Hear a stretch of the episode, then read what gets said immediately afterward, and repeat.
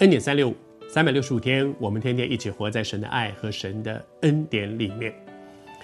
在施洗约翰他的生命当中，有一件大概是最特别的一件事情。那一件事情？当然施洗嘛，他叫施洗约翰，所以施洗这件事情被套在他的名字的前面，可见他为人施洗这件事情是很重要的。但是在他为非常多人施洗的过程当中，最特别的一点就是耶稣，耶稣去。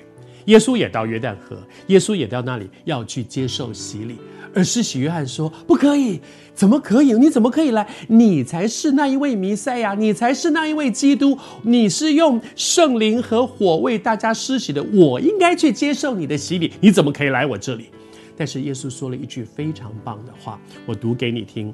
耶稣说：“你暂且说，现在你现在，我我我知道你的意思。”但是你现在先帮我施洗，站起，就是现在先帮我施洗。为什么呢？因为我们理当这样尽诸般的义，我们理所当然的应该去完成那个尽是完成这诸般的义。那个义的后面说就是礼节，那个礼，我们应该去完成这样的一个礼节。但是他不是说我哟，他是说我们。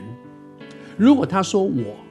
为什么施洗约说你不必来施洗？因为你是那一位，你是那一位无罪的，你是那一位全然圣洁的主。人来施洗是因为畏罪悔改，你又没有罪，你为什么要来施洗呢？而且你是神呢，你是这一位独一的真神，应该你帮我施洗，怎么会我帮你施洗？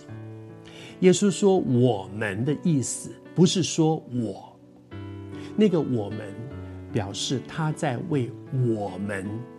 做一个榜样，他把他自己圈在我们这些人、这些罪人当中。世人都犯了罪，亏缺了神的荣耀。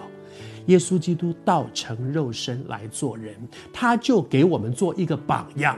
如果是人，就应该去面对悔改这件事，畏罪忧伤，畏罪悔改，畏罪去去接受那个悔改的洗礼。所以他就做那个榜样。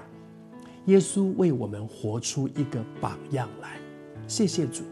我也求神恩待我们，让我们在我们每一个人的生命当中，都有一个心说：主啊，我承认，在神的恩典当中，我不完全，我里面有很多的毛病，即便可能别人看不到，别人不知道我是一个怎么样的人。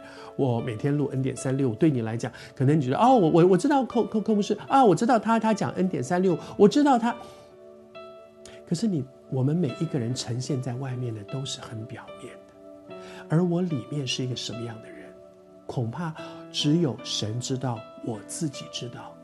而我要不要活在别人的那种啊？我好喜欢听你讲恩典三六五的那个、那个、那个虚外表的东西，还是我愿意活在神面前说，我承认我只是个蒙恩的罪人，主啊，我需要你。连耶稣都给我们这些罪人活出一个榜样，让我们很诚实的来到神的面前，不要被别人的掌声给迷惑了，弄到后来我连我自己都觉得我是 somebody。No，我们都是 nobody，我们只是一个很渺小的人，我们需要耶稣基督来到神的施恩宝座前。